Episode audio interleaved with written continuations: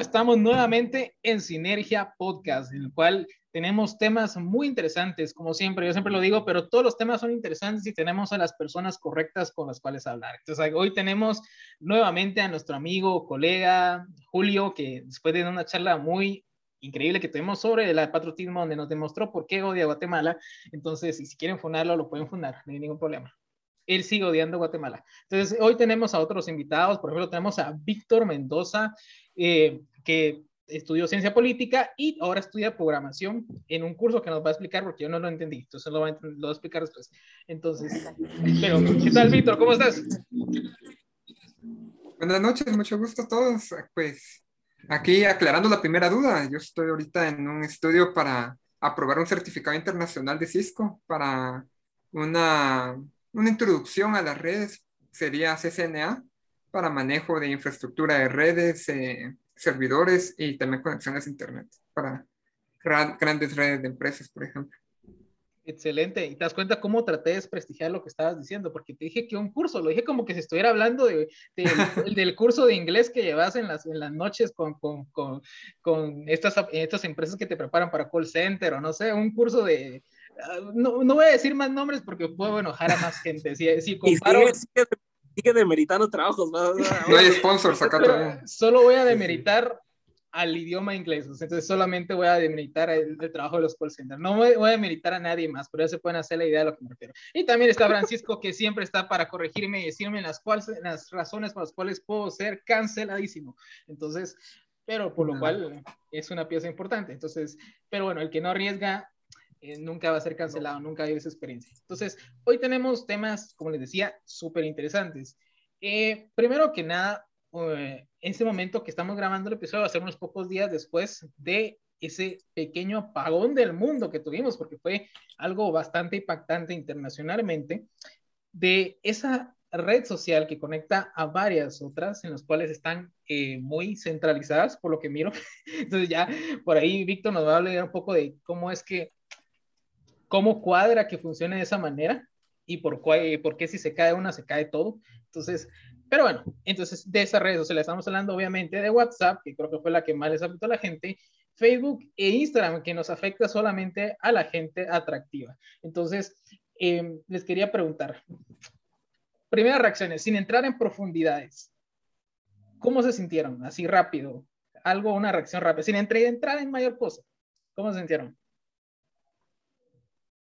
En las cavernas, bro. Ah, no, no son mentiras. Si te soy sincero, ese día, te lo juro que fue el mejor día que pudo haber pasado porque estuve súper mega recontraocupado en el trabajo y para ser sincero, así no, no, no, ni siquiera me di cuenta hasta que dijeron, así como que se cayó WhatsApp, se cayó Facebook, que la, que la gran puchica. Y la verdad no, no lo viví así como de, como una experiencia propia, digamos así, pero sí miraba toda la mala así como pariendo, así, por, por no tener Facebook, por no tener WhatsApp, más que todo por WhatsApp, siento yo, así como vos decís, porque sí, literalmente es el medio de comunicación, puchica, más utilizado, o sea, es tan, tan a la mano, tan informal a veces, o sea, incluso, o sea, te sirve en todos lados, es formal, informal, lo usas para trabajo, lo usas para amigos, lo usas para cualquier cosa, y ya se ha desarrollado con una dependencia a eso, ¿no? Entonces, eh, sí viví, digámoslo así, de un poco, de una forma ajena, digámoslo así, pero sí pude ver que toda la gente estaba así descontrolada, así, y obviamente echándole la culpa, claro, y a ti, y a... porque pues la costumbre, carnal. Es la costumbre, carnal. O sea, vos sos como el estilo de personas que las cuales dicen, ah, se cayeron las redes sociales, no me di cuenta, estaba muy ocupado leyendo a, a, a Coelho, estuve a, a, la, leyendo un libro de negocios de Carlos Muñoz, entonces no me di cuenta la verdad de... Disculpame, yo estaba viendo cortometrajes austrohúngaros. Entonces, en el trabajo, por eso me despidieron. Entonces...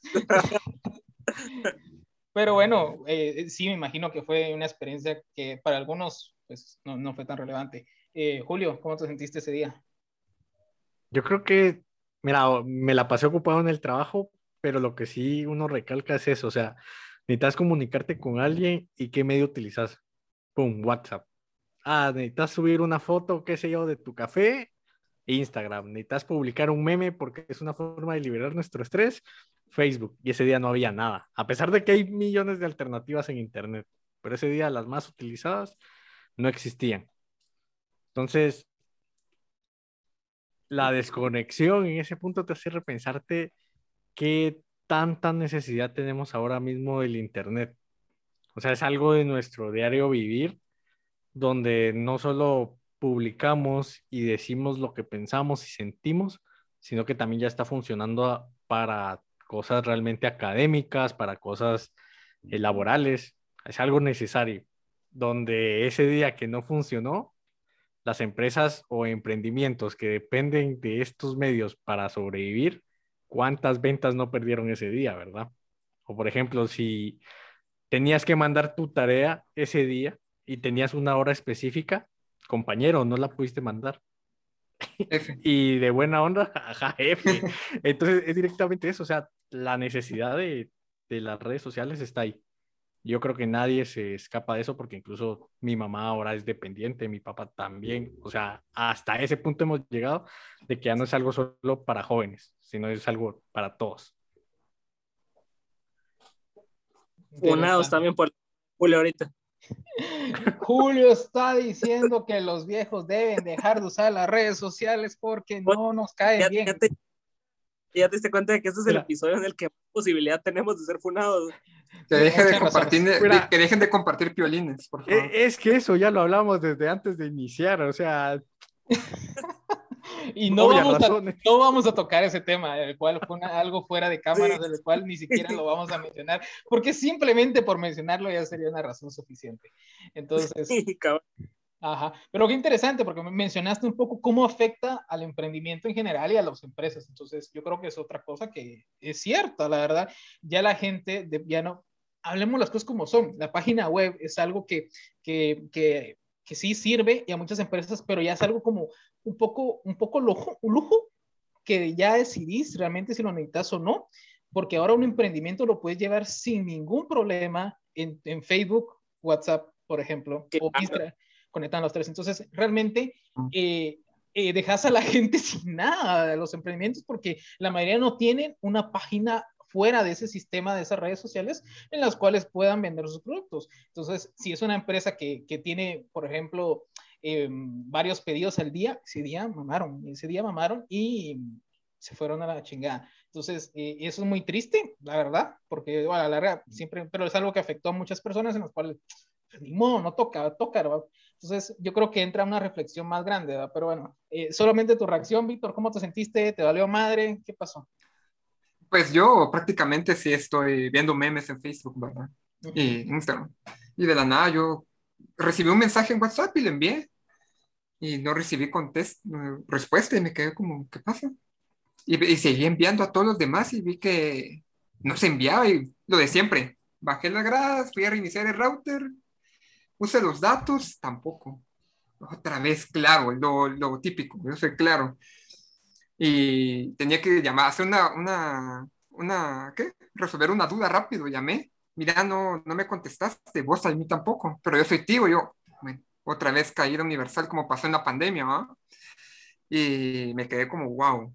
Después de la hora fue que nos dimos cuenta que ni Facebook, ni Twitter, ni, ni Facebook, ni Instagram, ni WhatsApp. Y fue, fue un parón increíble. Yo estaba asombrado de que me estaban preguntando, Víctor, ¿cómo instalo Telegram? Víctor, ¿qué otro chat usamos? O de recibir SMS en el celular, yo me quedé, wow, 144 letras para enviar mensajes ahora. Yo no puedo enviar fotos, no puedo enviar imágenes. Ya, tal vez no es dependencia, pero sí ya generamos una vida digital que no podemos, ¿qué? Hacernos de la vista gorda de que ahí quedó, sino que tenemos ya una extensión de nuestra vida en redes sociales. Definitivamente, yo creo que tocaste algo interesante de la dependencia. Yo creo que se vuelve también como una ansiedad, tal vez, que ya es una ansiedad colectiva que tenemos probablemente todos, por lo cual es muy interesante. A mí me parece interesante porque, por lo menos, yo, esa ansiedad que tal vez puedo tener, yo la, mi ansiedad se genera más en esas redes sociales que fuera de ellas. Entonces, por lo cual, yo ese día fue el día que menos ansiedad tuve de la semana, por ejemplo. Entonces, porque estaba re tranquilo en el sentido de saber, es que a nadie le funciona WhatsApp, a todos les está fallando las redes sociales igual que a mí. Entonces me siento bien, entonces me siento contento de que la desgracia sea colectiva.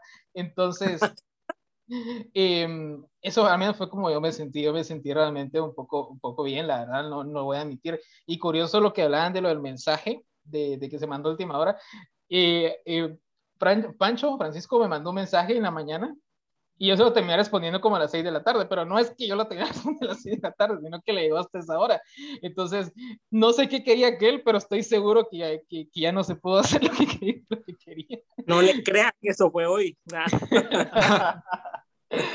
No, pero sí, no sé qué querías ese día, pero probablemente yo te, yo te lo respondí en ratito, pero cabal fue como en el momento, fíjate, fue en el momento que Sí, te respondí como... Justamente cuando- ahí. Ajá. Entonces, eh, yo como, a la más que quería que él tal vez estaba muriendo, se había quedado con el carro en, en no sé, en Sololá, y, y yo, y pues, ah,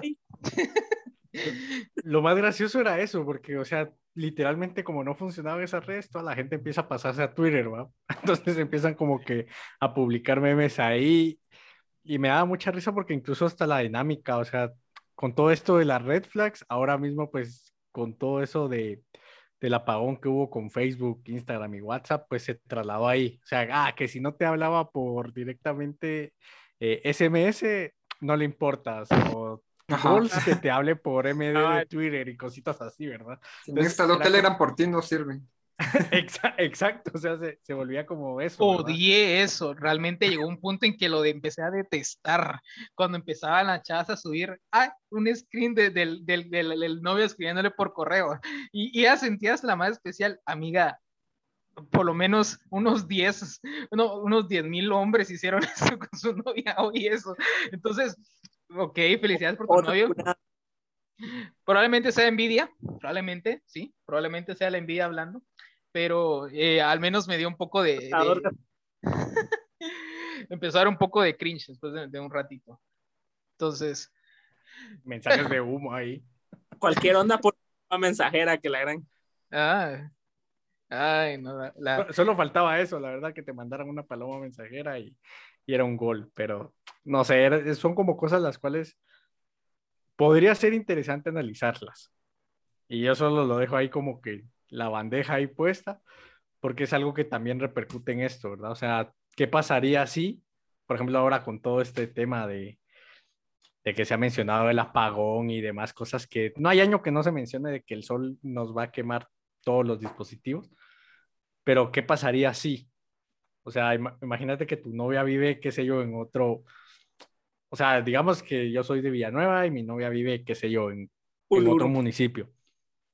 Y no hay energía para comunicarte, probablemente muchos autos dejen de funcionar. O sea, ¿qué pasaría si llega ese tipo de, de factor? O sea, Imagina los bancos.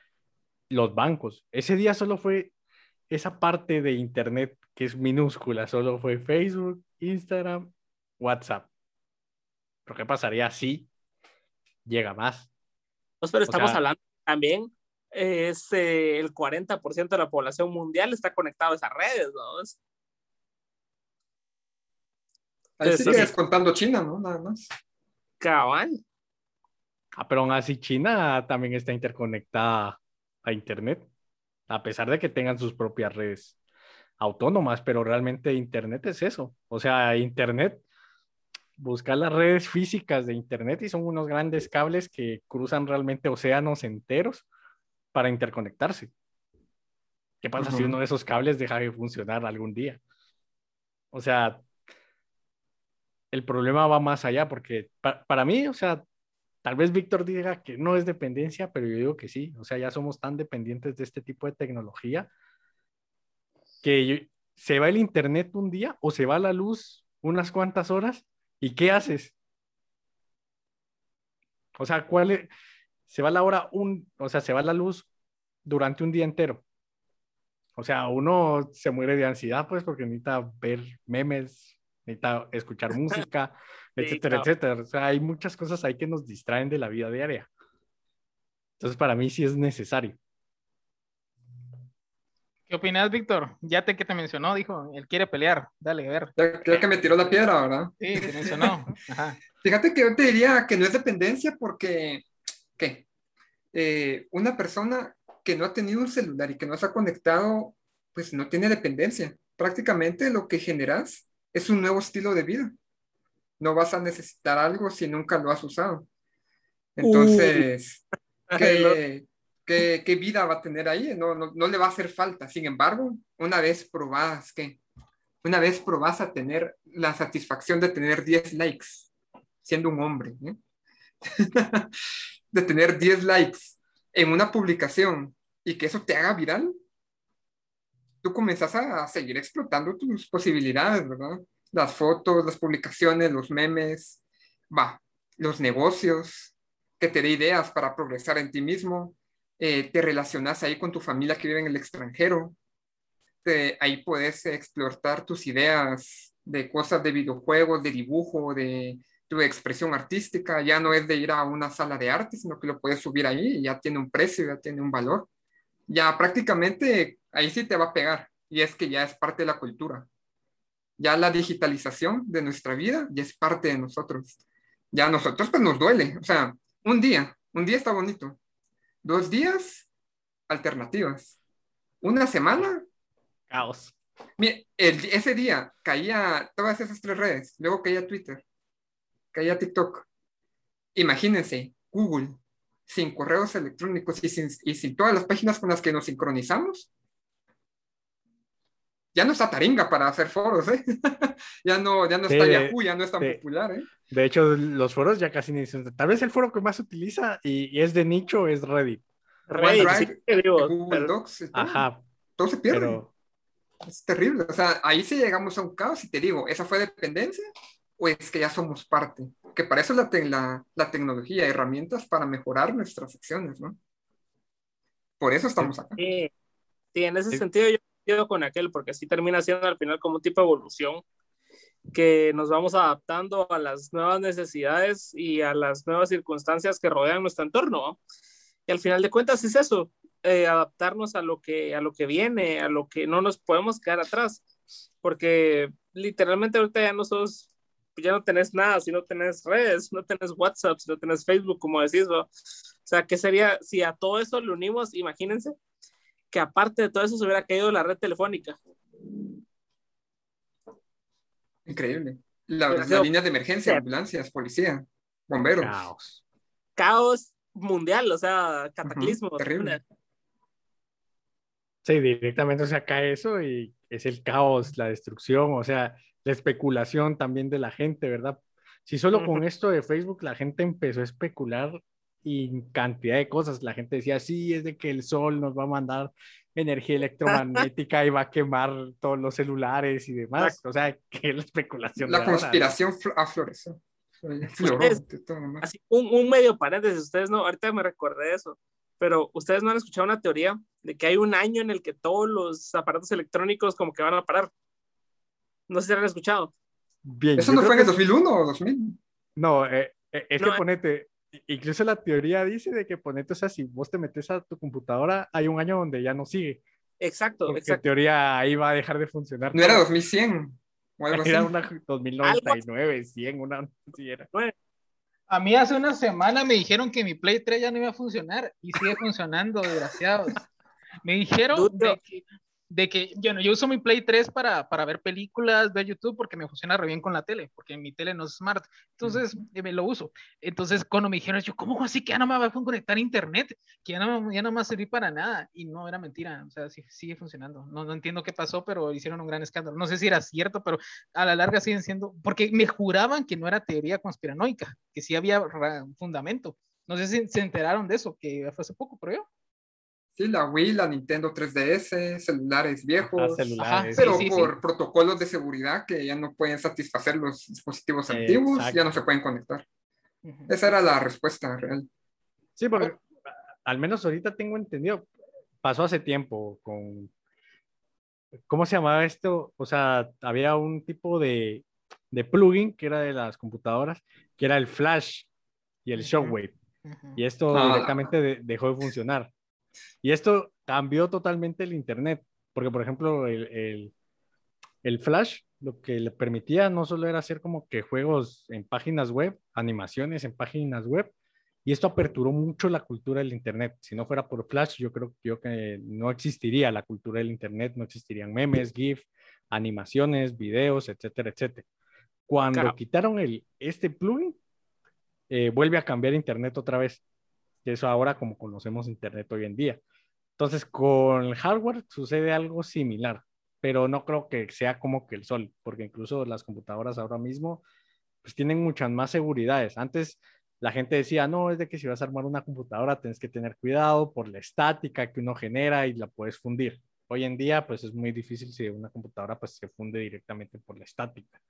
Entonces creo yo que es, vamos cambiando como seres humanos y también nos vamos mejorando a nosotros mismos como a nuestras herramientas, porque sabemos de que nuestras herramientas se pueden descomponer por pequeñas fallas. Entonces los manufacturantes pues al final van mejorando este cierto, ciertas cositas para que duren más y para que también aguanten este tipo de, de cosas externas, ¿verdad?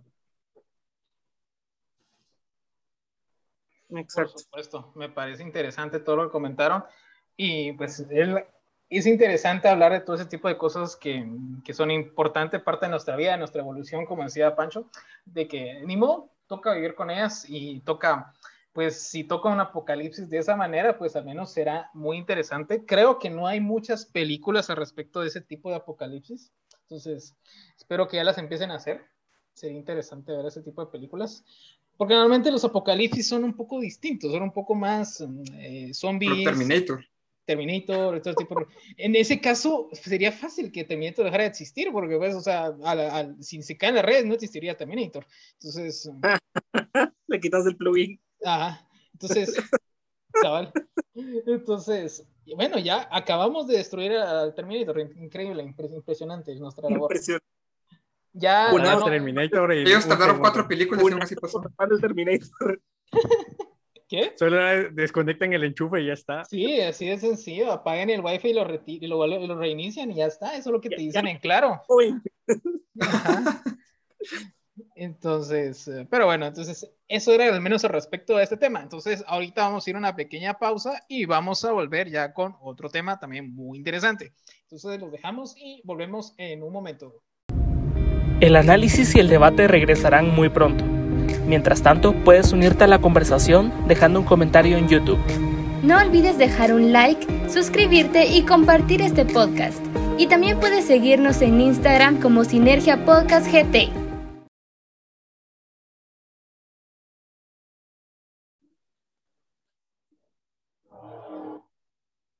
Bueno, y hemos vuelto nuevamente a Sinergia y tenemos, solamente hubo una parte del tema de, pues, del apagón del Internet o como, quisiera, como quieran llamarle, eh, que me parece interesante también tocar, es, eh, parece funcional que hablando ya en este caso de Facebook, de WhatsApp, que pues nuestro amigo Mark eh, Zuckerberg, pues decidió, voy a, voy a comprar todo lo que me, que me sirva y que me genere ingresos y lo voy a, y que, que tenés una vida y generas ingresos, te compro también. Entonces, y, eso, y yo creo que es la forma en que mira Mark también. Entonces, eh, es funcional de alguna manera que esté tan centralizadas de alguna manera las redes y en lo cual si se cae una, se cae todo de alguna manera, porque por lo que he visto, según lo que había leído, fue un error humano de programación, me imagino que algo que hubo ahí, no, ustedes estarán un poquito más enterados al respecto, o al menos lo entenderán mejor que yo.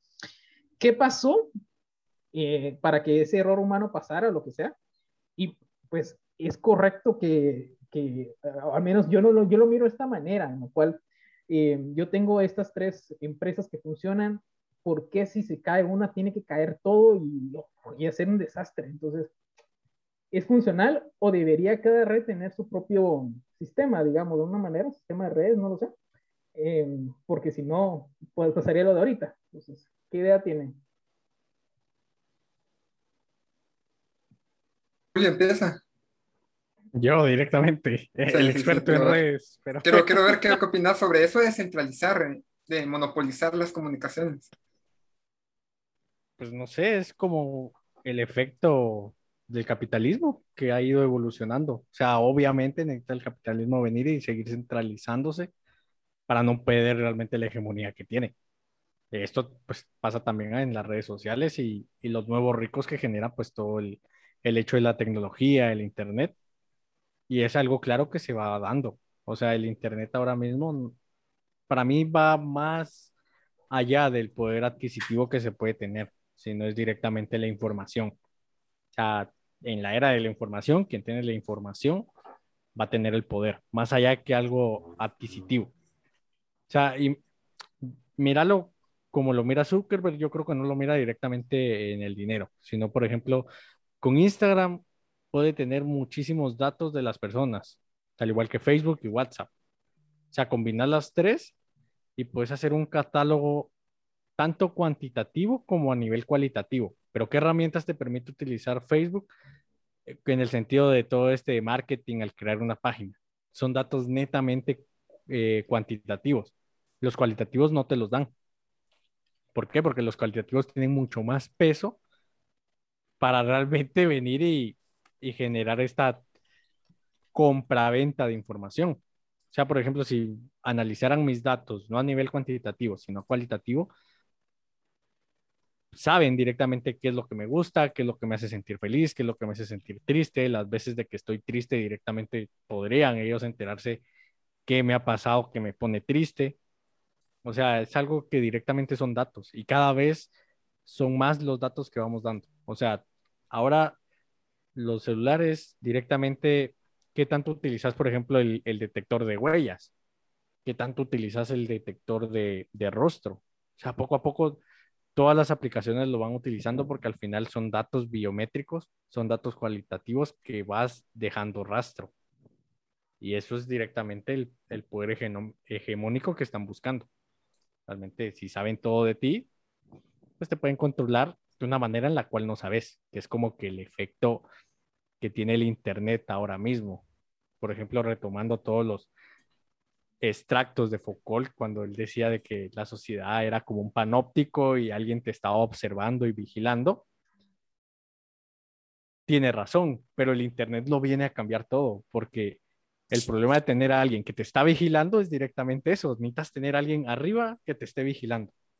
El Internet lo cambia, porque todos tenemos nuestra propia, nuestra propia cárcel donde nosotros lo estamos pintando y decorando a nuestro gusto. ¿Con qué decoras tus perfiles? ¿Con qué decoras tus fotos? Con lo que te gusta. Subís lo que te gusta, si te sentís triste, lo subís, porque al final hay un mensaje intrínseco al quien se lo querés llegar. Siempre se mantiene el emisor y el receptor. Si subís un estado es porque querés que alguien lo, lo lea. Pero al final, alguien te está vigilando y tú vigilas a alguien más. Entonces se convierte en el, sistema perfecto del capitalismo ahora mismo. Y eso es lo que están intentando mantener, que este sistema de dominación perfecto siga funcionando. Víctor. Ah, qué, interesante. qué interesante, así a lo más estilo que Aldous Huxley y Orwell, el gran hermano. Una corriente orwelliana ahí libros muy buenos, leanlos. No buscan las películas en YouTube. Em, pues bueno, vamos a aclarar una cosa en primer lugar. Lo que ocurrió con lo de Facebook, como, como decía José, pues fue un error humano. Digamos, en términos básicos, se los voy a poner así. Lo que falló fue un protocolo que se llama, el protocolo es BGP, ¿se Es el Border Gateway Protocol. Esto lo que ayuda es que en la, en la Internet, en todo el entramado del Internet, todos los routers siempre están en comunicación. Por ejemplo, nosotros que estamos en Claro, nuestro router se conecta a la red troncal de Claro, que es la que se conecta a demás servidores a nivel internacional. En ese momento, las grandes empresas que quieren tener una repercusión en el Internet suelen publicar su IP y su dirección DNS, que es la dirección que por, lo, por decirlo en términos manejables, es la que se publica y por la que se conoce y se distingue que es Instagram, que es Facebook, que es Gmail, que es YouTube y que es una página en donde tu prima está vendiendo, ¿qué? Gorras. Todas esas cosas se van a ir distinguiendo en todo el Internet. Y cada router va a tener a un conocido que va a saber cómo llevarte a él. Y eso, es lo que, y eso pasa en micras de segundos, en unidades de mínimo, en en una velocidad que nosotros no podemos calcular completamente a imaginar materialmente, se conecta, llega a nuestra tarjeta de red y la traducimos en la pantalla o en el celular. En ese momento Facebook al querer actualizar su tecnología, su hardware y la dirección de sus routers, todos se conectan por más Facebook que sea, siempre tienes una IP en donde va a entrar todo el tráfico. Y esa IP dejó de tener un apellido, dejó de tener como el nombre Facebook y, fue como literal, desconectaron el server. nadie se podía conectar, nadie reconocía. No es como cuando nos conectamos a la SAT, que queremos entrar a hacer un trámite y dice la SAT, el servidor no está disponible, pero dice encabezado SAT.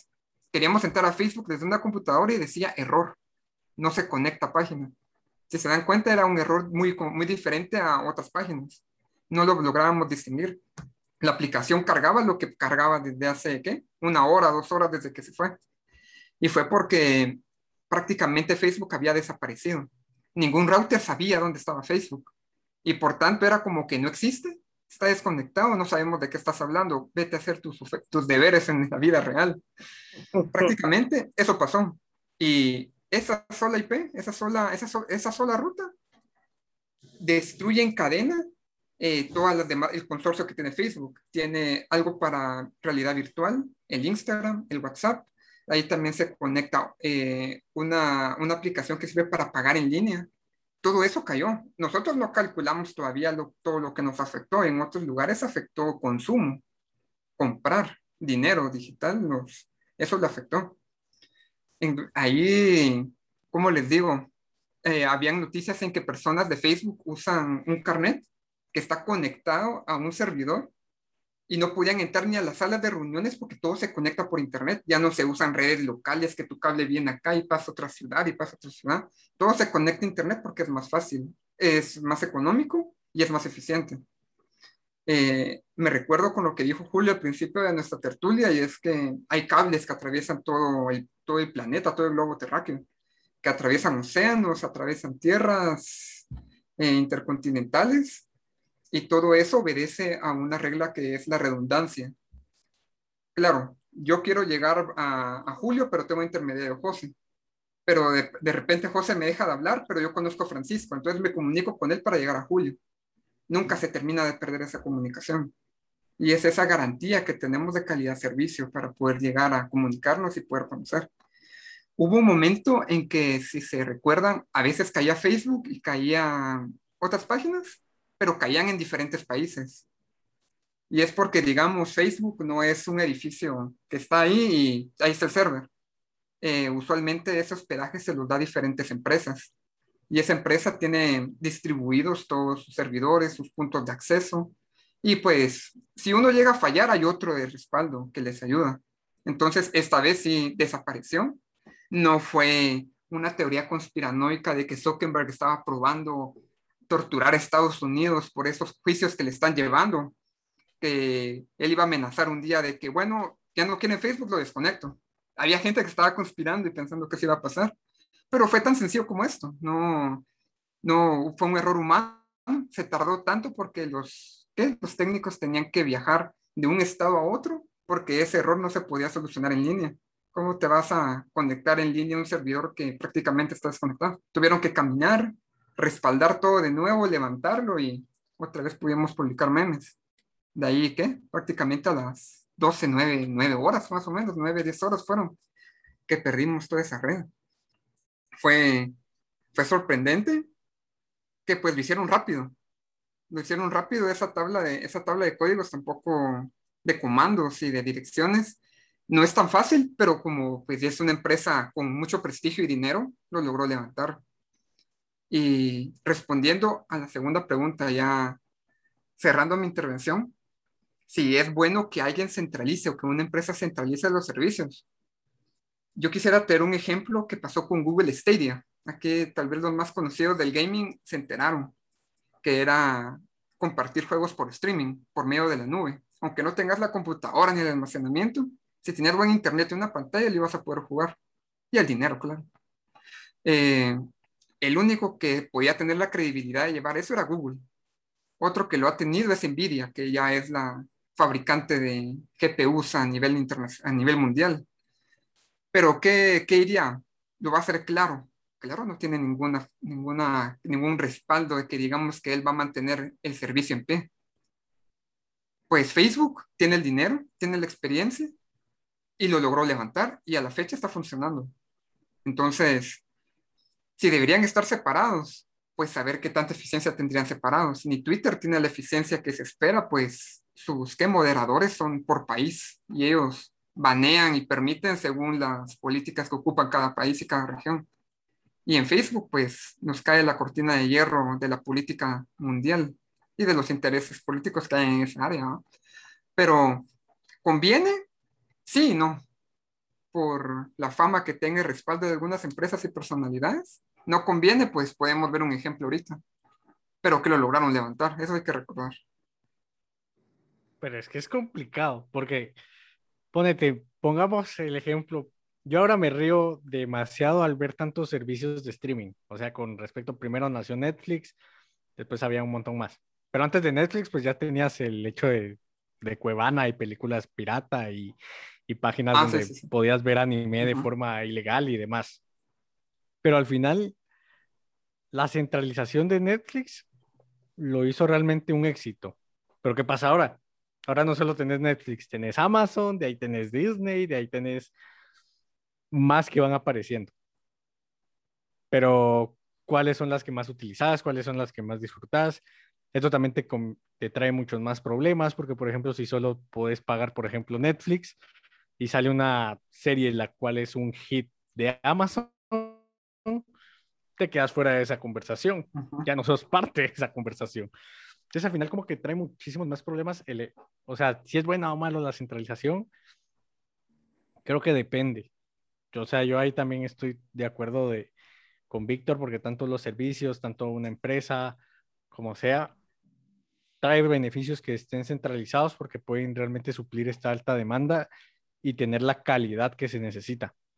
Mientras tanto, si se descentraliza, pues directamente no. Y Yo tal te- vez es- diría que eso está confundido. Aparte es la diversidad de, de ofertas a la centralización. A la si no, Netflix hubiera comprado los derechos de, de De Disney Amazon. y luego los de Marvel y luego los de- Eh, pero al principio los tenía. Al principio tenía el catálogo de Disney. Pero de ahí, desde ahí dijo, ¿saben qué? Voy a hacer lo mismo. ¿Por qué? Porque es un mercado. Ahí final es el, diferente. el- ajá. el servicio de streaming se convirtió en un mercado. Entonces al final es eso, pero o sea, vos estás ofreciendo un servicio, por ejemplo Facebook, que es un servicio, y lo sabe ofrecer bien, si no, no funcionaría. Y es algo lo cual ya se volvió algo de nuestra cultura, publicar un meme, ver un meme. Al final te convertís tanto en generador de contenido como también espectador y de contenido, ¿no? O sea, al final sos ambas. Así como ahora mismo estamos generando contenido, así como estamos generando, pues también vemos. Al final es como que algo que va intrínseco en toda esta dinámica en el Internet. Pero al final es eso, o sea, si es bueno o malo, creo que yo que, que depende mucho. O sea, el Internet es algo lo cual funciona de forma tan autónoma, funciona de forma tan diferente a, a una sociedad normal que es muy difícil realmente determinar qué dinámica van a tomar. Por ejemplo, algo que fue muy chistoso, pero afectó realmente un mercado global, fue directamente hace meses con todo el tema de Reddit, de que vinieron un grupo de, de gente de Reddit y había una tienda realmente física que es directamente de, de juegos físicos, que se llama Game, Ah, Game Shop GameStop. o Game, ajá, GameStop. ujú. Y total, el mercado financiero funciona, bueno, si esta va a quebrar, hagámosla quebrar de una vez. Entonces ya nadie adquiere acciones en esa empresa y por eso terminan quebrando, ¿no? Es como que una, una estrategia de que al momento que quiebre la empresa, las acciones como que se van rematando. Entonces es una forma en la que estas accionistas pues ganan dinero, ¿no? E Incluso cuando una empresa quiebra, ellos ganan dinero. Entonces vino esta gente y se dio cuenta de, de este tipo de prácticas y dijeron, ¿saben qué? No la van a hacer quebrar. Toda la gente empezó a invertir, aunque sea 5 dólares, en, en, en GameStop y las acciones empezaron a subir. Y fue una dinámica que nadie entendía de dónde salió o por qué de la noche a la mañana las acciones estaban subiendo tan rápido. Ni los bots de Wall Street. Ajá. Y al final fue un caos en Internet, se volvió realmente tendencia en Internet y todo nace a través de un foro. ¿Por qué? Porque Internet es una dinámica totalmente diferente donde se mezcla tanto lo mejor como lo peor del ser humano. y yo creo que es bastante interesante y, y se puede hablar mil horas sobre el Internet que nunca, nunca terminaríamos. No, pues definitivamente yo creo que ustedes lo manejan de una manera muy correcta, la verdad. Yo vi muchas cosas en las cuales yo estoy muy, muy atrás. Ah, soy consumidor, como buen consumidor capitalista, solo consumo. No sé dónde viene, no sé dónde provee, no sé quién lo paga, pero yo solamente lo consumo. Pero interesante pues lo que ustedes comentaron. Entonces yo creo que podríamos dejar este tema, si no nos podemos pasar. Yo creo que hay un tema interesante que podemos tocar otro día porque me parece muy interesante lo que estamos hablando, es sobre los datos, los datos que, que nuestros, la venta de datos que se da alrededor de, en el Internet de todos nosotros, del cual todo el mundo, pues las empresas y todo ese tipo se meten en ese tipo de situaciones. Entonces, eh, me parece un tema interesante que yo creo que también va, da para un episodio entero. Entonces, hoy lo vamos a hablar otro día, porque está, está genial, me gusta. Bueno, ahora vamos a pasar a otro tema que también es muy interesante, que ah, también pasó hace poco, que explotó esta investigación periodística de los Pandora Papers. ¿Qué, nombre? No sé quién le puso el nombre, la verdad. Parece increíble el nombre. O sea, es que ya, ya veo una película cuando escucho ese nombre. Parece increíble el nombre. Pandora Papers, o sea, es increíble. Y una película de acción, o sea, me imagino a Tom Cruise ahí. Ahora bien. Entonces, interesante, porque cuando hablamos, eh, siempre está la, la, la caja de Pandora se abrió y ahorita salió todo eso. Yo imagino que pues, de ahí sacaron el nombre, obviamente. Entonces, esta investigación pues, periodística, que primero hay que reconocer el labor periodístico de estas personas que se unieron, es increíble que todavía exista la unión, se unieron esta cantidad de periodistas alrededor del mundo internacionalmente para poder destapar todo esto, ¿verdad? Entonces, yo creo que lo primero que tenemos que hacer es, pues, hablar a la gente, explicarle un poco sobre primero que es una empresa, no tanto una empresa, pero estos centros financieros de offshore, así con esos nombres, sin, siendo nombres increíbles que me encantan, que pues generalmente estas, estos centros de offshore normalmente se realizan en lugares que son conocidos como paraísos fiscales, en los cuales obviamente los impuestos, igual que la, eh, la información, no sale a la luz tan fácilmente, ¿verdad? Entonces son lugares, en esos casos a veces son islas, eh, hay, también está Delaware en Estados Unidos y hay otros lugares en los cuales se puede tener estos centros. ¿Y cuál es el motivo o el por qué tenerlo? Es poder meter bienes, lo que sea que quieras meter ahí, con la idea de disfrazarlo de alguna manera y para que la gente no sepa, ¿verdad? Eh, no sepa, no sepa eh, por tenés eso, ¿verdad? Entonces, eh, eso es lo primero, que tenemos que hablar sobre la empresa que, es esto, ¿verdad? Y que, pues, esta investigación periodística, lo que nos sacó, les voy a dar el nombre exacto, son un conjunto de 11,9 millones de documentos filtrados, en los cuales el Consorcio Internacional de Periodistas de Investigación em, fue el que lo sacó, ¿verdad? Entonces, imagínense, estamos hablando de 11,9 millones de documentos filtrados. Entonces, eh, yo leyendo un poco, primero quería resaltar eso, ¿verdad? Que es una larga investigación que, que intervinieron demasiadas personas en los cuales pasaron. Yo imagino con lo que era, bueno, aquí hay otro documento, verlo, trasladar información y todo ese tipo de situaciones. Entonces, en lo cual em, se, se pudo encontrar que había diversas cuentas offshore de personalidades, políticos y personas con grandes cantidades de dinero.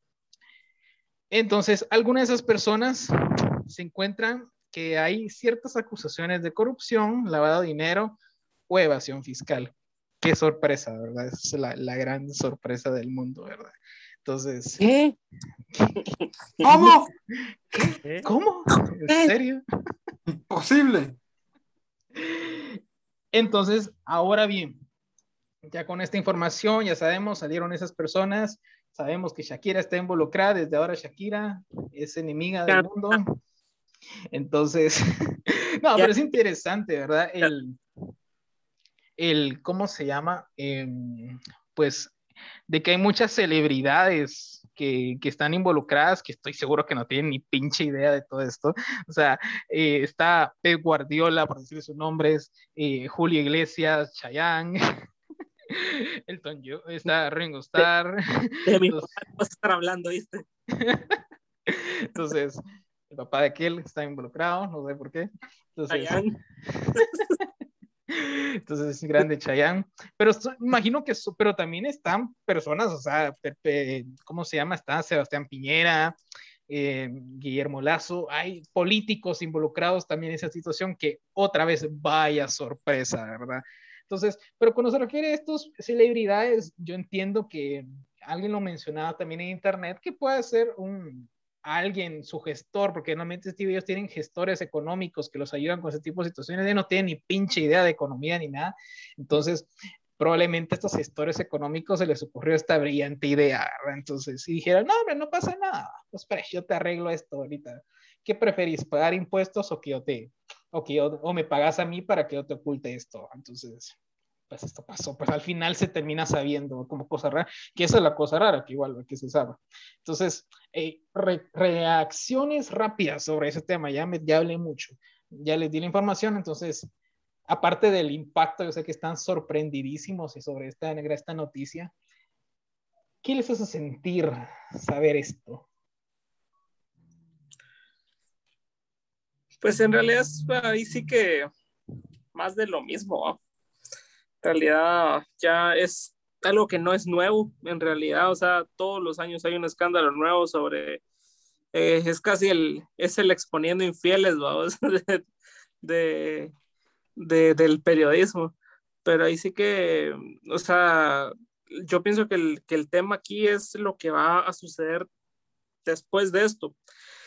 ¿A qué entidad internacional habría que acudir para, para ponerle un fin a esto? O sea, esto es una, una situación que merece eh, verse desde un punto de vista también desde el derecho internacional, desde el derecho incluso eh, financiero internacional, porque estamos hablando de que todos los años pasa lo mismo, de que sí, todos son plenamente conscientes de los paraísos fiscales, sin embargo, ahí siguen y van a seguir.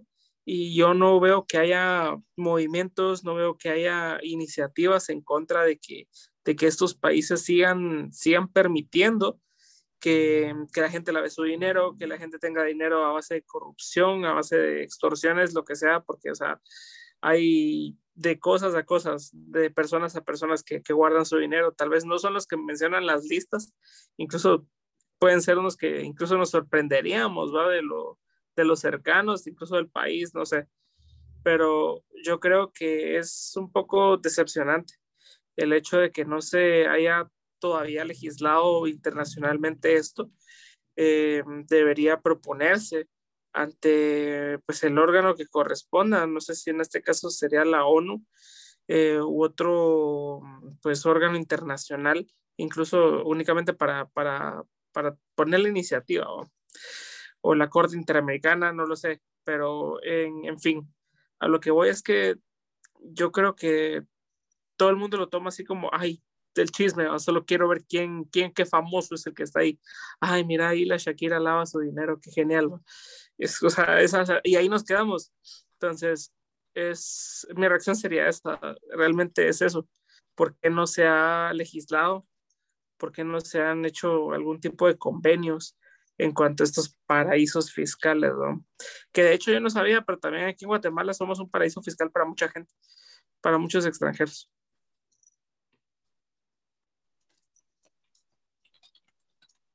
Víctor.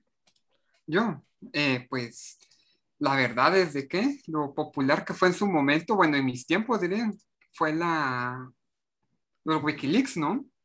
Que fue como con lo que empezó esas filtraciones digitales de documentos, de información, de reportajes. Y pues ya venir a ver los Pandoras, pues es como que, ah, de nuevo, ya, ya perdió como el impacto de su momento. Pero es interesante porque en su momento me recuerdo que vi artículos que ya ligaban directamente a Arzum con los fideicomisos, que tenía fideicomisos que se conectaban a Estados Unidos, si no estoy mal. Eh, estos, estos famosos que pues llegan a tener esas offshore. Y pues, literal, bueno, no es que Shakira venga y diga, ok, waka waka un día y otro día les voy a sacar el dinero, ¿ah? voy a lavar mi dinero voy a multiplicar. ¿no? Es eh, prácticamente un famoso no se sienta un día hacer una canción, otro día se va a concierto y otro día viene y saca su hoja de contabilidad y dice, ah, esto acá, esto acá, esto allá. Ellos tienen a personas que les invierten, ellos tienen personas que les manejan imagen, tienen personas que les manejan su vida prácticamente cuando están ocupados. Si no, miren lo que le pasó a Selena, si no han visto la serie, ¿va? Fue, no, son personas que no están pendientes. Ya otra cosa son políticos, ¿verdad? Que ya son personas que se dedican a eso. Ese, en sí como se cuenta, una offshore no es legal en imagen. Una offshore es brindar servicios internacionalmente, desde fuera, eh, deslocalizarla, si no estoy mal de servicio.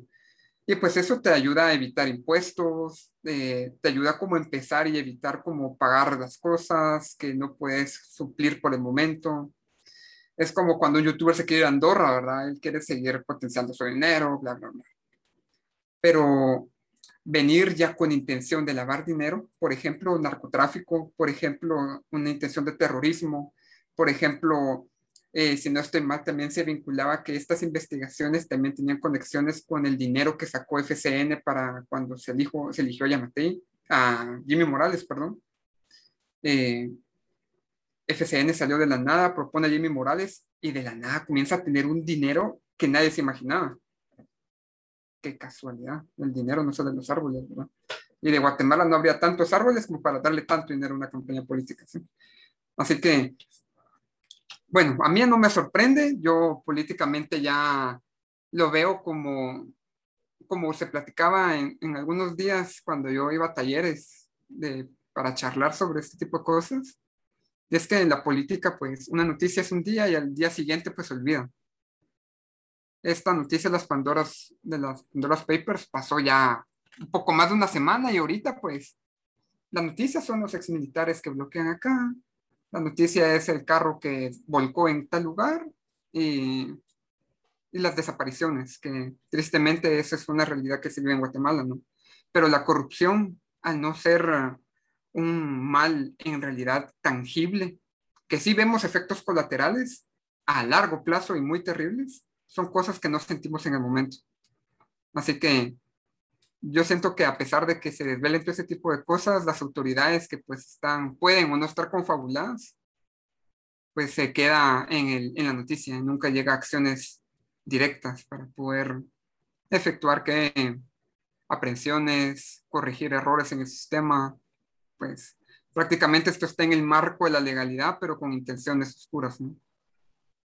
Claro, claro, y me encantó, por ejemplo, lo de, Waka Waka, la verdad, sí, Shakira, increíble, siempre un fan de Shakira. Y, sí, siempre. Pero sí. Shakira, Shakira, haciendo millones con el Waka Waka, ahí me lo imaginé.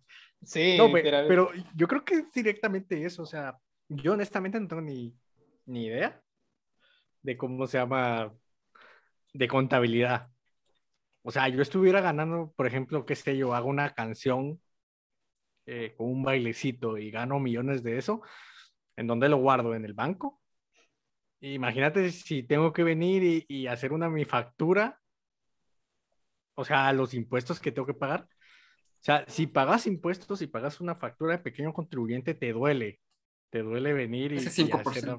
Exactamente, o sea, te duele ese 5% porque decís, me duele, porque veo que no lo están usando, veo que mi dinero que yo estoy pagando en impuestos no está reflejado en ningún lado, y aún así me están quitando pues, mi ida a comer que podría estar utilizando este dinero, o la gasolina que podría estar pagando con este dinero. O sea, se siente al momento de pagar una factura. Ellos que ganan millones, uno tal vez dice, es que no lo han de sentir, pero que te quiten un millón de impuestos, yo me enojaría, porque es un millón que gané con una mi canción. Ya cuando son directamente eh, algo colateral que viene directamente de, del narcotráfico, tráfico de órganos, personas, etcétera, etcétera, ya que es dinero ilícito como tal y, que no es con buenas intenciones, es ahí donde está lo difícil de transparentar este dinero, de dónde proviene. No hay una entidad que realmente venga y diga, ah, sí, este dinero sí es legal, este dinero no. Porque al final como es algo internacional, ¿cómo, cómo se transparenta algo internacional? ¿Cómo transparento yo de que de tal banco en Guatemala pasa a otro banco, a otro banco y hasta que llega a la offshore? Porque al final eso es lo que hacen para que no sea rastreable, ¿no? Entonces al final se vuelve más complejo y, y, cada día se va a volver más complejo porque el nacimiento de PayPal, que es realmente como un tipo de saldo en línea, pues funciona igual. Tú compras tu saldo en PayPal y de igual forma puedes comprar alrededor de todo el mundo con ese saldo. Y ahora con el Bitcoin y todo el nacimiento de las criptomonedas, pues pasa exactamente lo mismo. ¿Cómo transparentamos eso? Y yo he estado en varias charlas de, de Bitcoin y la gente dice, ah, no, es de que no es transparentable. El Bitcoin sí es muy transparente. Es más legal que cualquier otra moneda, ¿verdad? Exactamente, o sea, uh -huh. es más legal. Es, es un sistema semi perfecto, porque ahorita lo que no es perfecto es directamente todo el blockchain que le llaman, ¿no? Que realmente sí está muy atrasado y, y la comunidad y la expansión de tantas monedas no permitió florecer muy bien, pero de ahí se puede aprender mucho a que los procesos tanto económicos, democráticos y demás puedan ser transparentes. Si aprendemos de todo este tipo de, de blockchain, que para mí es realmente el futuro si queremos un sistema democrático realmente transparente, ¿no? Se puede aprender muchísimo, pero es directamente eso, o sea, entidad no va a haber, porque por ejemplo, no es algo nuevo porque ya tenemos todo el hecho de los Panama Papers, por ejemplo. Entonces los Panama Papers, pues ahí incluso hasta salía Messi, ya salía Harold Caballeros y demás. No es algo nuevo el hecho que se filtre información. Y ahora con Internet es mucho más fácil que se filtre información. Antes de que iniciara pues toda esta plática, yo le decía a Víctor, o sea, yo porque para el sistema soy un don nadie. O sea, para el sistema soy un número más, soy un engranaje más y al final solo mi información la utilizan para que siga girando esta, este engranaje. Pero para mí es muy fácil rastrearme. Tienen mi Facebook, tienen mi correo, tienen mi número. Ya, por ejemplo, los bancos tienen tu huella digital, tienen reconocimiento facial. Ya de mí lo saben todo, dónde vivo, quiénes son mis padres, quién es mi abuela, quién es mi tatarabuelo, ya están de saber cuántas ex tengo, ya, ya saben hasta por qué me dejaron, ¿no? O sea, lo saben absolutamente todo, no solo bancos, redes sociales, instituciones, y cada vez las instituciones están más interconectadas cada día. El RENAP ahora se interconecta muchísimo con el RENAP. Entonces, olvídense, cada día damos nosotros nuestra información porque es necesaria darla para que nos brinden un servicio, para que nos brinden algo. Y eso va a pasar ahí, siempre. Entonces, al final, ¿se necesita soberanía tecnológica? Yo digo que sí. ¿Se necesitan derechos cibernéticos y tecnológicos? Claro que sí. Porque entonces este tipo de problemas siempre va a suceder siempre. Y no es algo nuevo. Información siempre se va a filtrar. Hace ya, ¿qué? Una semana, más o menos, se filtraron unos datos de, de Twitch, que es como un, una página que se dedica realmente a hacer streams y hay muchas personas que ganan millones de dólares y se filtró absolutamente, no solo cuánto ganaban, sino todos los datos de, de las cuentas, ¿no? Y tristemente tu cuenta no solo guarda la cuenta en sí misma, sino muchas veces, por ejemplo, si tienes Facebook ligado al teléfono, ahí está tu teléfono y Facebook también tiene ligado tu correo. Entonces al final todo va interconectado. Entonces creo yo que no es algo nuevo y depende mucho de la población, de que poco a poco se vaya informando y decir, bueno, ¿cómo podemos transparentar todos estos procesos para que no, para que no vuelva a pasar? Como decía realmente Francisco, ¿no? O sea, realmente para mí es eso. Pero no tienes a muchas personas que sean activistas para decir, no, hay que buscar una soberanía digital hay que buscar derechos digitales. Hasta hace poco, al menos aquí en Guatemala, pues eh, hay algunas personas que ya están empezando a hablar del tema. En México, pues van a más adelantados, ¿no? Digamos en Argentina, con todos los movimientos feministas, pues también están hablando incluso de acoso cibernético. Entonces son cosas las cuales ya se están dialogando. Pero ¿cuántos años tarde? O sea, y es algo que duele, porque incluso en la academia, o sea, a mí me han votado eh, lo que es mi, o sea, el punto de tesis, porque era un tema muy nuevo hablar de tecnología. Y ahora, pues probablemente esos dinosaurios quieran seguir hablando de sus mismos temas cuando muchas cosas ya son digitales. Y tristemente, si no lo hablamos ahora, ya vamos que 30 años tarde, lo dejamos al paso del tiempo y ya viene la 5G, que esta velocidad va a cambiar absolutamente más cómo estamos viviendo el mundo. Si solo con el cambio de, 3G a, 4G en velocidad realmente eh, de datos cambió mucho porque si no hubiera 4G no tendríamos lo que sería Uber, no tendríamos datos satelitales, no tendríamos Waze, etcétera, etcétera. Cambió mucho. La 5G va a cambiar aún más cómo percibimos el mundo digital. Entonces, yo creo que es directamente lo que podría decir sobre este tema, ¿verdad? De que queda en nosotros exigir una soberanía digital y derechos digitales. Excelente. Pues bueno, nuevamente, qué buena intervención, Julio y, Víctor. La verdad me, me, pareció muy interesante lo que ustedes vieron sobre la, siempre desde el punto de vista de la tecnología como parte de, ¿verdad? Porque es importante también en el tema. Entonces, solo vamos a ir a otra pausa, porque pues es importante que nos demos un pequeño descanso, que vamos a recargar energías, que tomemos un vasito de agua, un vasito de vino y volvemos en un minutito. Entonces, volvemos pronto. El análisis y el debate regresarán muy pronto. Mientras tanto, puedes unirte a la conversación dejando un comentario en YouTube. No olvides dejar un like, suscribirte y compartir este podcast. Y también puedes seguirnos en Instagram como Sinergia Podcast GT.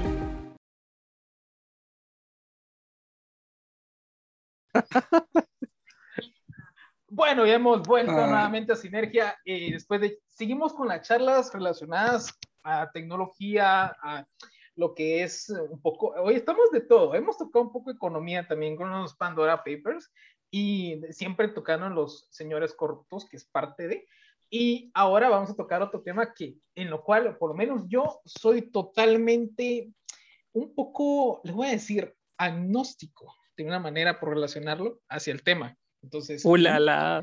¿Cómo? ¿Qué? ¿Cómo? o sea, entonces en este momento yo no creo, pero no descarto que pueda funcionar. Entonces, entonces de eso la manera que entiendo eh, eso de, ser agnóstico relacionado a la filosofía del Bitcoin. Entonces, yo soy una persona que eh, me, pues no sé, no me he involucrado mucho en el tema, pero sí tengo un pequeño rechazo al principio, tal vez por la desinformación y porque no me he sentado realmente a informarme. Entonces, por eso tengo esas personas que, pues, van a ayudar a eso. Entonces, vamos a hablar un poco del Bitcoin. Em, para empezar, eh, para la gente que no lo sepa, pues eh, alguien que me pueda dar una definición de cómo funciona y todo eso, así rapidito, ¿verdad? Para que nos puedan, entremos en, en, materia. Julio. Yo, bueno, o sea, Ahí sí, ya. ¿Cómo empieza? No sé, la verdad.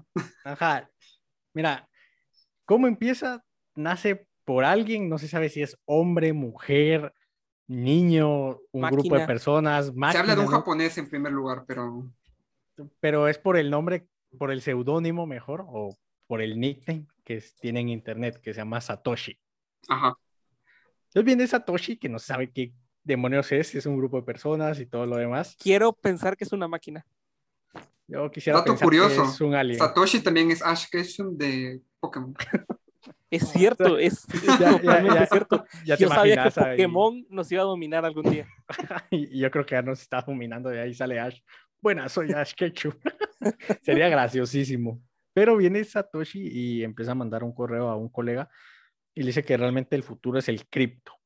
Entonces, ¿qué es el cripto? Es directamente todo a través de Internet o incluso a través de todo lo digital, pues guarda un código que es único, ¿no?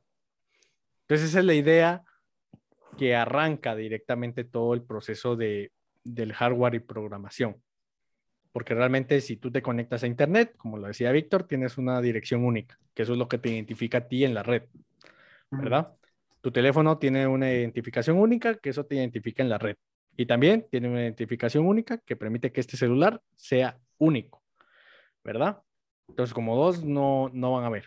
¿Por qué? Porque va a terminar en una digitación diferente, ¿no? Tanto la mira, yo, yo tengo una pregunta. Antes, antes de este intento de criptomoneda, ¿ya había existido algo como un intento de, o esta fue la primera vez que, que ocurrió? A nivel digital es la primera eh, oportunidad que se brinda con el cripto. Ya en la humanidad, pues yo creo que han habido. Fíjate muchos que el yen lo intentó primero. El yen y luego el euro. Pero querían como digitalizarla, dejarla de hacer material.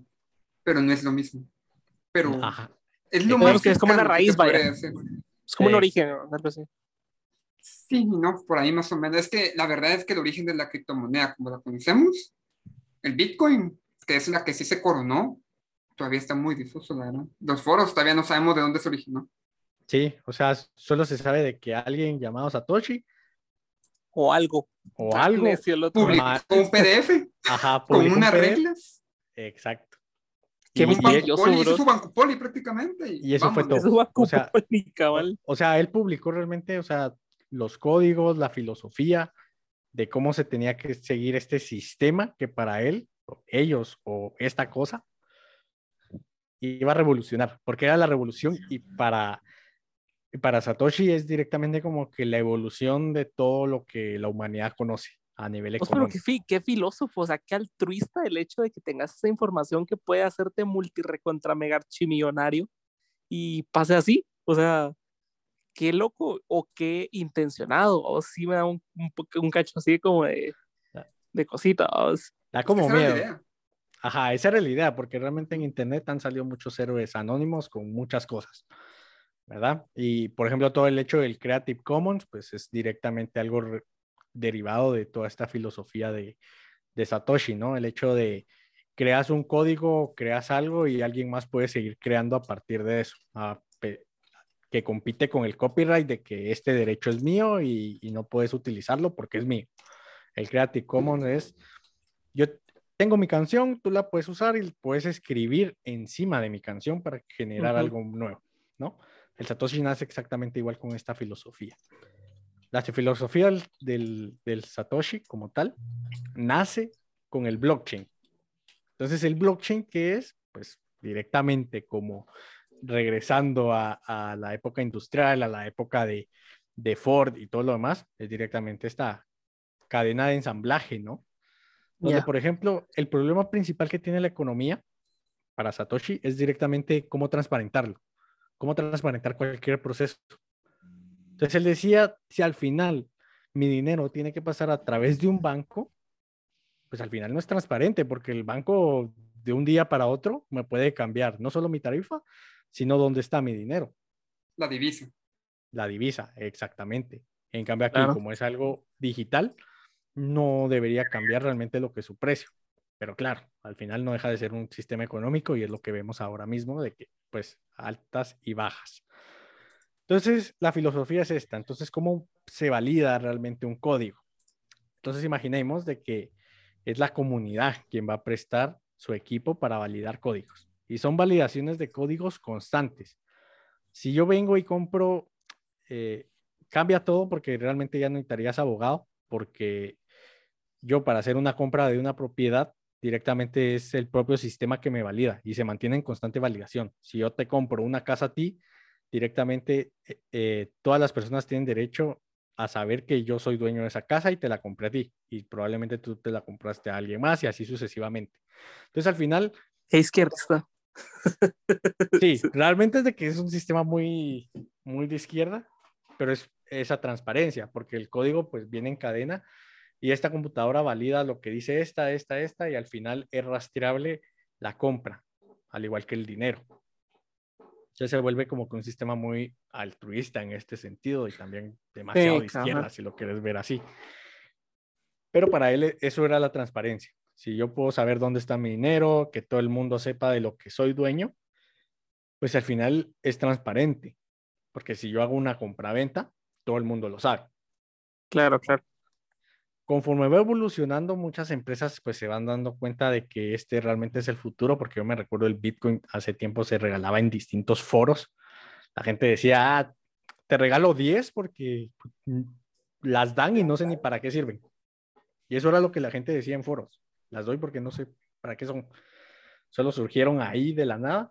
Vos sí no cachamos ni una, ¿va? Si eras seguidor de foros y estabas constantemente activo, probablemente tendrías una en algún foro perdido. Porque se daban así completas, un Bitcoin entero y, y porque fue la primera moneda que existió, ¿no?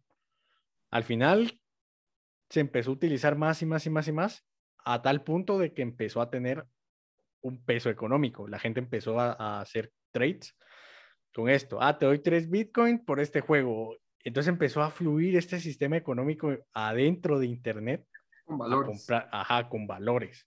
Y empieza a evolucionar. Las empresas dicen, ah, no, como es un código libre, yo también puedo hacer mi propia Bitcoin. Y empiezan a surgir miles cada día. Y siguen surgiendo miles cada día. Ese es uno de los problemas, ¿no? De que cada día surgen miles de miles. Entonces O cuesta puede mucho ser más. con el- y puede ser incluso con el mismo nombre.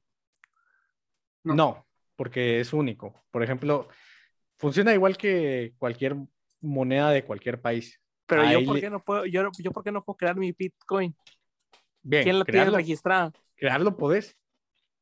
Crearlo puedes crearlo. Ok.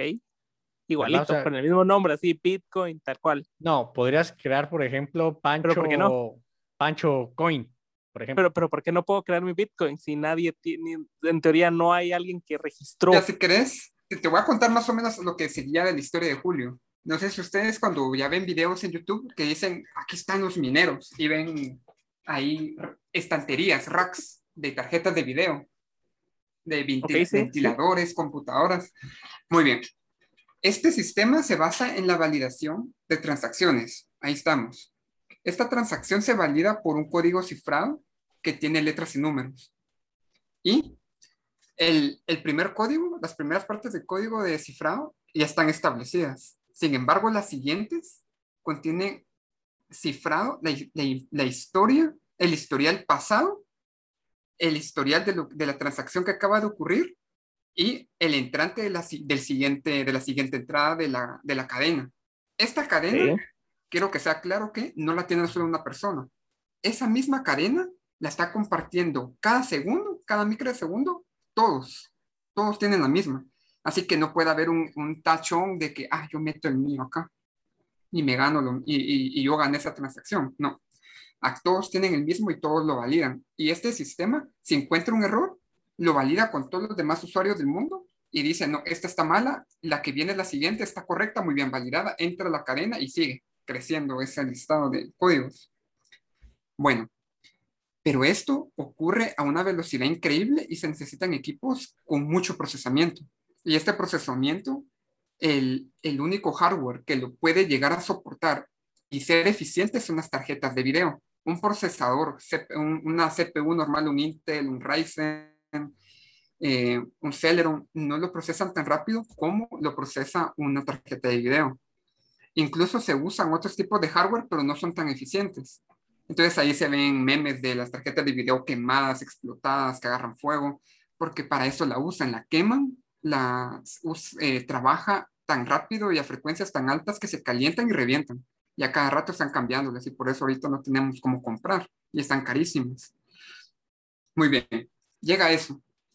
Esa, esa validación, digamos, Bitcoin genera esa validación con compras de que estaban adentro de ese foro y ciertos foros podían validarse dentro de esa página o de ese, esa traducción del lenguaje de Bitcoin para validar su transacción y hacer válida una compraventa, una adquisición de un servicio. Pum, ahí se validaba. ¿Cómo te, ¿Cómo te recompenso a ti, persona, que me estás guardando ese registro? Bitcoin. Bitcoin. Pero al instante hay cientos de personas que están haciendo esta validación y la computadora más rápida va a ser la que va a conseguir el código correcto que cuadre con esa transacción porque se están generando cientos, cientos, cientos, cientos. Y la única que cuadre, esa computadora que procesó más rápido, entra y se gana esa, esa cotización. En otras palabras, se la gana y se lleva el Bitcoin. Pa. Y ahí están todas las computadoras tirando códigos a cada rato. Y la que gana esa, el código correcto gana su Bitcoin. Y así va. Pa, pa, pa. Ahí es donde entran más consorcios que dicen, yo también quiero hacer mi sistema de validación. Y entra la otra moneda que es muy popular, que es el Ethereum. El Ethereum. El Ether Sí, sí, lo que esa es para compras más que nada, si no estoy mal, de infraestructura, de, de muebles, de, de infraestructuras. Luego está la Litecoin y si no estoy mal en esta página, está la Dash. Y hay miles Esas más. están ahí. Sin embargo, hay un montón. La más popular que fue por un meme fue la Dogecoin, como el perro del meme que le da ansiedad. Ah, sí, es cierto. Fue un meme, pero mucha gente la comenzó a utilizar para validar cosas y tomó su precio. Y ya estaba Pero como hay valor, ¿verdad? pocas gentes validando eso, el precio es más bajo. Y el precio va subiendo entre más calidad se pueda llegar a, a tener en esa cadena de compraventas. Es que al final es eso, o sea, en internet, yo creo que lo majestuoso es eso. O sea, si la comunidad te valida, ya estás hecho. Es por eso que en internet muchas veces necesitas cosas legales. Por ejemplo, si yo quiero vender algo en Facebook Market, necesito a, a alguien. ¿No? Puedo vender incluso sin pagar impuesto de lo que yo necesito. Porque Pero estoy está regulado. O sea, ese es, es otro tema porque eso sí está regulado. O sea, el- el- la, la venta informal sí está regulada. Depende. Cuando, cuando no lo haces en masa. Cuando no lo haces en masa, pero hay gente que vende de forma irregular en masa. No, es que eso ya, lo, ya no lo hace venta informal. Ajá, ya. Bueno, es que ahí ya van más personalidades. Es que ahí, ¿verdad? ahí van más personalidades, pero como te digo, es depende. En internet, lo majestuoso es directamente esto. O sea, que no necesitas realmente, necesitas que solo tu, la comunidad te empiece a validar y con eso agarra fuerza todo el movimiento. Fíjate que en su momento, como decía Julio, se estaban regalando el Bitcoin. Y tomó la forma de una moneda con una B y con circuitos de fondo, de transistores, de microprocesadores. Porque era la gente que la identificó, ¿verdad? Pero eh, empezó muy mal la Bitcoin, porque tuvo una muy mala campaña, porque ¿cómo, dónde puedes utilizar una moneda que no se sabe su procedencia ni su valor completamente, pero le puedes dar algún sentido? En la Deep Web. ¿Para qué tipo de cosas? Pues no les voy a decir porque nos van a bañar y nos van a tirar esto de cualquier red que la queramos subir. ¿Ok? Hoy es el episodio para, para eso, para que nos Para hacer Esa, esa parte hablemos es de la family friendly, ¿ok? Yo o sea, me, qué yo me voy a restringir, ¿ok? Yo me voy a restringir. Yo no he autorizado esto, la verdad. ¿Qué está pasando? Lo siento, bro. Me, me Entonces, ahí y ya empezó- empezamos a hablar de la Deep Web. Ahí, ahí empezó muy mal la Bitcoin porque pues ahí esa fue la moneda que se utilizó. Sin embargo, poco a poco vinieron personalidades como Elon Musk, eh, países en donde comenzaron a hacer compras y ventas de cosas Ala, ahí. Solo, poco a poco comenzó a salir de las sombras y solo lo de Elon Musk, que es, Elon Musk es un cachondo. Es, es- es- ese tipo es un cachondo de verdad. Que y ahora a la fecha lo vemos en El Salvador. cómo, cómo jugó con, No. con, con, con el Bitcoin y, y, o sea, es que es que es, un- es cachondo. Mira, Julio, el poder de un Eh, tweet. El Capitán Planeta. Eh. Es que al final, es que mira, pues al final el, el Bitcoin, lo malo fue directamente lo mal implementado que fue, porque fue como que si alguien te, es como que si viniera alguien superpoderoso con, con absolutamente todas las reglas que tuvieras que vivir, lo, voy a decir esto y me van a, a funar. Pues como que si viniera Dios y te diera los 10 mandamientos y la humanidad hizo totalmente todo lo contrario. Pasó exactamente igual. Dieron las reglas y no sucedió lo que decían las reglas. Sucedió lo que pasa al momento de que todo el sistema capitalista entra a la jugada de, del Bitcoin. Se estandariza el mercado, se vuelve un mercado de inversiones y se vuelve un mercado de especulaciones.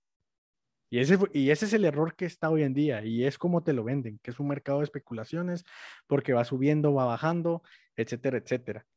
Pero claro, tiene sus cosas buenas que es toda la filosofía, o sea, el, el hecho de no necesitar tanta burocracia para adquirir, por ejemplo, yo podría comprar una casa en China ahora mismo y el propio sistema me lo validaría.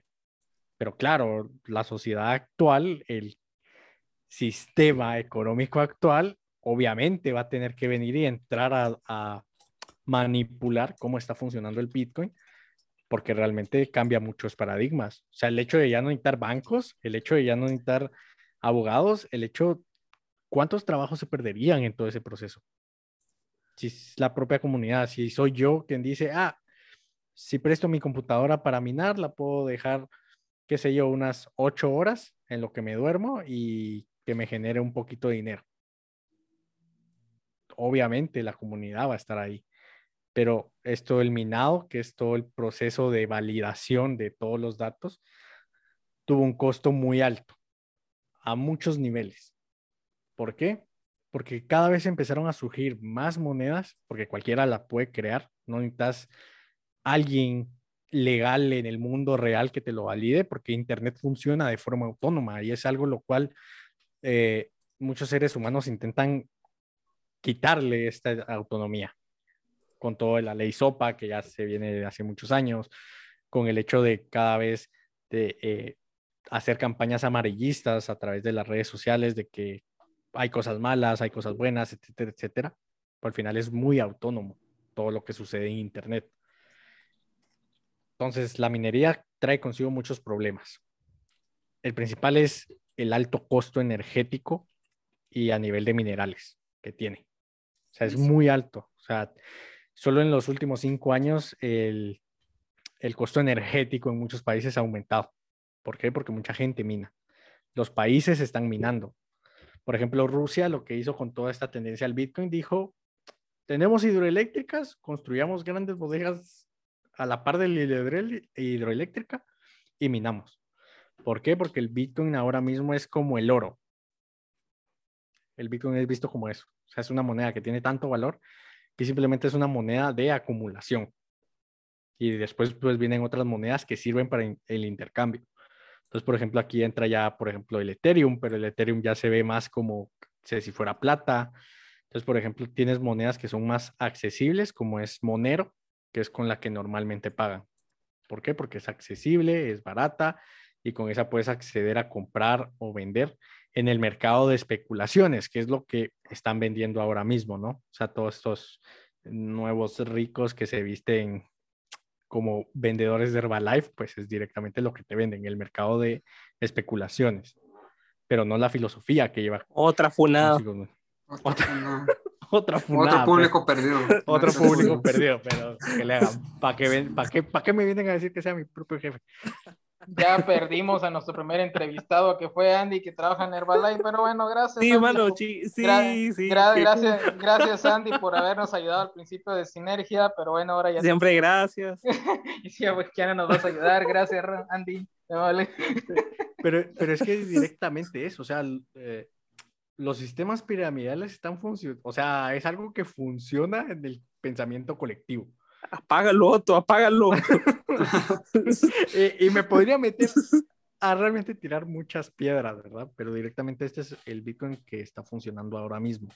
Es todo el sistema de criptomonedas que está funcionando no bajo el- la filosofía económica que se había planteado al principio, sino bajo la filosofía capitalista que sigue hoy en día. Entonces aquí ya ves ese cambio, porque no debería estar causando un precio energético tan alto. Además de eso es de que, por ejemplo, el sistema de blockchain, de, de cadena, lo, se está premiando más a las ventas y compras que son más altas. ¿Por qué? Porque el minero, si yo estoy prestando mi computadora, necesito ganar dinero. Sí, ¿Y qué, me, ¿Y qué me genera más dinero? Las comisiones que son más altas. Si se vende algo de millones, yo gano más.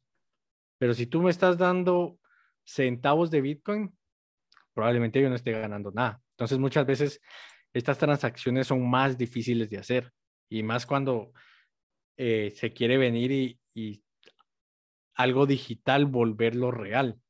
¿Cómo se vuelve eso? Y es también otra de las luchas porque se dice, ah, el Bitcoin vale lo que vale el dólar, por ejemplo, que se sigue manteniendo esa lógica. O sea, tú buscas en Internet y el Bitcoin vale tantos dólares, cuando no debería ser así. ¿Por qué? Porque es- un sistema totalmente autónomo y aparte. O sea, ¿cómo puedes convertir algo digital en algo real? ¿Qué pasa si imprimes un GIF o un video? ¿Se puede? Lo digital sigue siendo digital y va a quedar en la digitalidad. Y es lo que muchas veces el ser humano enfrascado en el mundo tangible que tenemos, si no, eh, si no lo podemos tocar, no existe. Y lo digital rompe esto, porque lo digital sabes que existe porque lo estás viendo. pero nunca vas a poder tocar. Por ejemplo, yo ahora quisiera tocar a Víctor o a cualquiera de ustedes, no puedo. O sea, les Eh, quisiera dar un zape eh, o algo así, eh, eh, no ¿qué está podría. Epa, epa, epa, epa. Epa, epa, epa. Es totalmente imposible hacer este tipo de interacción humana. Ahora no digamos cuando, si yo te quisiera pasar dinero, no es lo mismo que venga yo, saque mi dinero, cinco quetzales y te los dé. Eso es algo tangible. En Internet, ¿cómo pasa esa? Es muy difícil imaginarse que lo digital sea algo real. Estamos más acostumbrados de que lo real se vuelva digital. ¿Por qué? Porque si yo estoy ganando, qué sé yo, mi salario, pues es mucho más fácil hacer una transferencia, pero sabes de que es algo real, entre comillas, pero haces la transferencia, ¿no? Cambio en Internet, ¿no? ¿Cómo volvemos a algo que nace siendo digital para que yo lo saque directamente en dólares? Incluso Yo lo, yo lo soñé, yo lo soñé o hay cajeros de Bitcoin. Salvador, en efecto. En el- Es que fíjate que hay, hay algo curioso en El Salvador y es que ahí se, ahí se rompió la cadena del Bitcoin, porque Exacto. supuestamente el Bitcoin no tenía que entrar a ninguna billetera, sino que tenía que fluir. Y lo que Mm. hicieron ahí en El Salvador fue crear una aplicación que te registre el Bitcoin, que la guarde y que el gobierno pueda disponer de él después, Sí, pues. como Por una cierto, divisa. Ya la que-. Exactamente. Hablemos- Es que ese es el problema. Tirémosle hate a Bukele, aprovechando. Entonces, solo aprovechando el tema de ese. Entonces, ya que tocamos Salvador, antes de irnos de Bukele. Y, uh, pues con Bukele fue el, pues trajo el primer país que realmente oficializó el Bitcoin como parte de su moneda, que, que estuviera parte de, digamos, y creó muchas controversias, como es prácticamente ahora todo lo que hace Bukele. Ahora bien, eh, yo, yo puedo llegarlo a entender, porque hablábamos de la intangibilidad del Bitcoin. ¿Cómo le decís una- a, un, a un, pues, a un ciudadano común que, que no, no está nada enterado? Mira, este dinero no lo puedes tocar, es tuyo. Y, y pues yo sé que tenés pocos ingresos, pero mira, ahora tenés que empezar a manejar esto porque yo lo digo. Entonces, y porque el gobierno ya invirtió eh, en la compra de 150 bitcoins, llevando el total adquirido recientemente por el gobierno a 550, al parecer al final, valuados en unos 26,4 millones de dólares. Entonces, eh, o sea, ¿cómo le explicas eso a tu gente? ¿Y cómo en, eh, en época de pandemia, cómo se lo explicas de que, ah, esto porque eh, yo entiendo de una manera la postura de Bukele, de que esto puede generar en el futuro, pues, mejores inversiones, ha captado el ojo público de, muchos empresarios, me imagino, a nivel internacional, como parte de decir, bueno, puedo invertir en El Salvador. Ahora bien, entiendo la otra parte de la gente de decir, ¿qué, qué le pasa a este tipo? ¿Por qué está pensando en esto en este momento? ¿Qué piensan ustedes?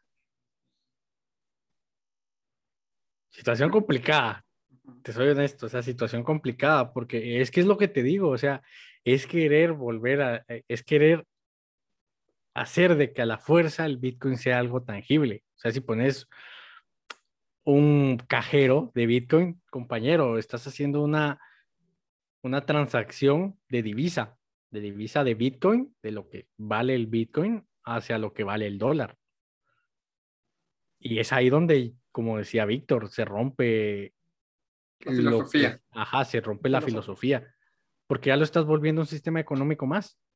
O sea, si vas a hacer que el Bitcoin sea parte de un banco, sea parte del derecho, sea parte de la institucionalidad del país, es ahí donde obviamente yo te voy a decir, no va a funcionar la filosofía.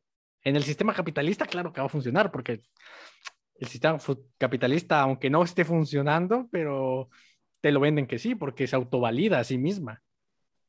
O sea, ¿quién valida el sistema capitalista? Son los mismos bancos capitalistas, son las mismas sociedades capitalistas, son los propios políticos capitalistas. Es por eso que funciona. Si no tienes a nadie que te desvalide, pues compañero, vas a funcionar toda la vida. Pero si ahora viene el, Bitcoin y pierde esta validación porque ya se mete el gobierno a funcionar, obviamente el Bitcoin va a funcionar en El Salvador. Con en sí misma. La filosofía para mí ya murió. Y es algo lo cual va a quedar realmente entre todo este nicho de Internet a ver cómo evoluciona, porque como decía, hace años eh, se viene dialogando todo esto, o sea, no solo el coste energético, sino también todo el coste de, de cómo hacerlo más transparente. La cadena de valor. La cadena de valor, exactamente. Y, y es algo lo cual lleva años discutiéndose en, en, Internet.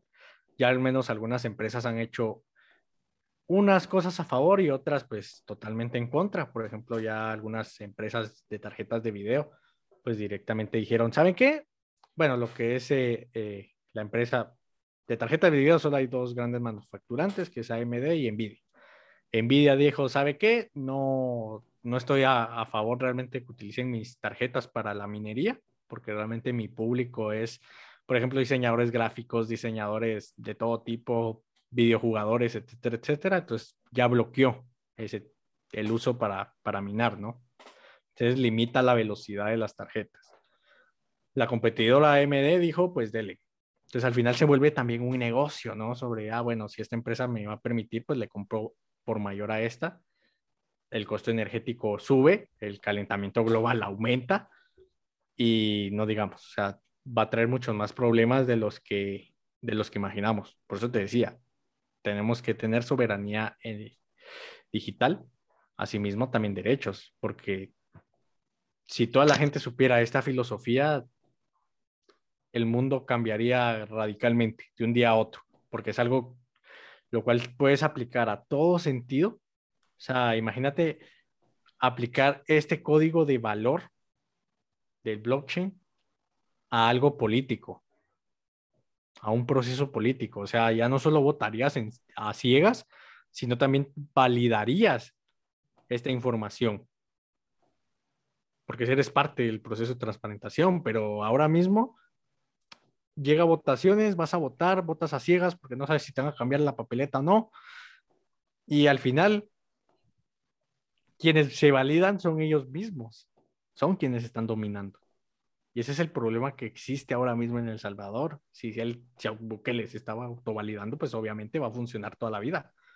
Pasa en la U, de que todos los movimientos se autovalidan a sí mismos, todas las personas se autovalidan a sí mismas, la digitalidad te permite hacer esto te crees un engreído, un académico engreído, un político engreído, porque te validas a, ti mismo. Y por eso es de que funciona siempre.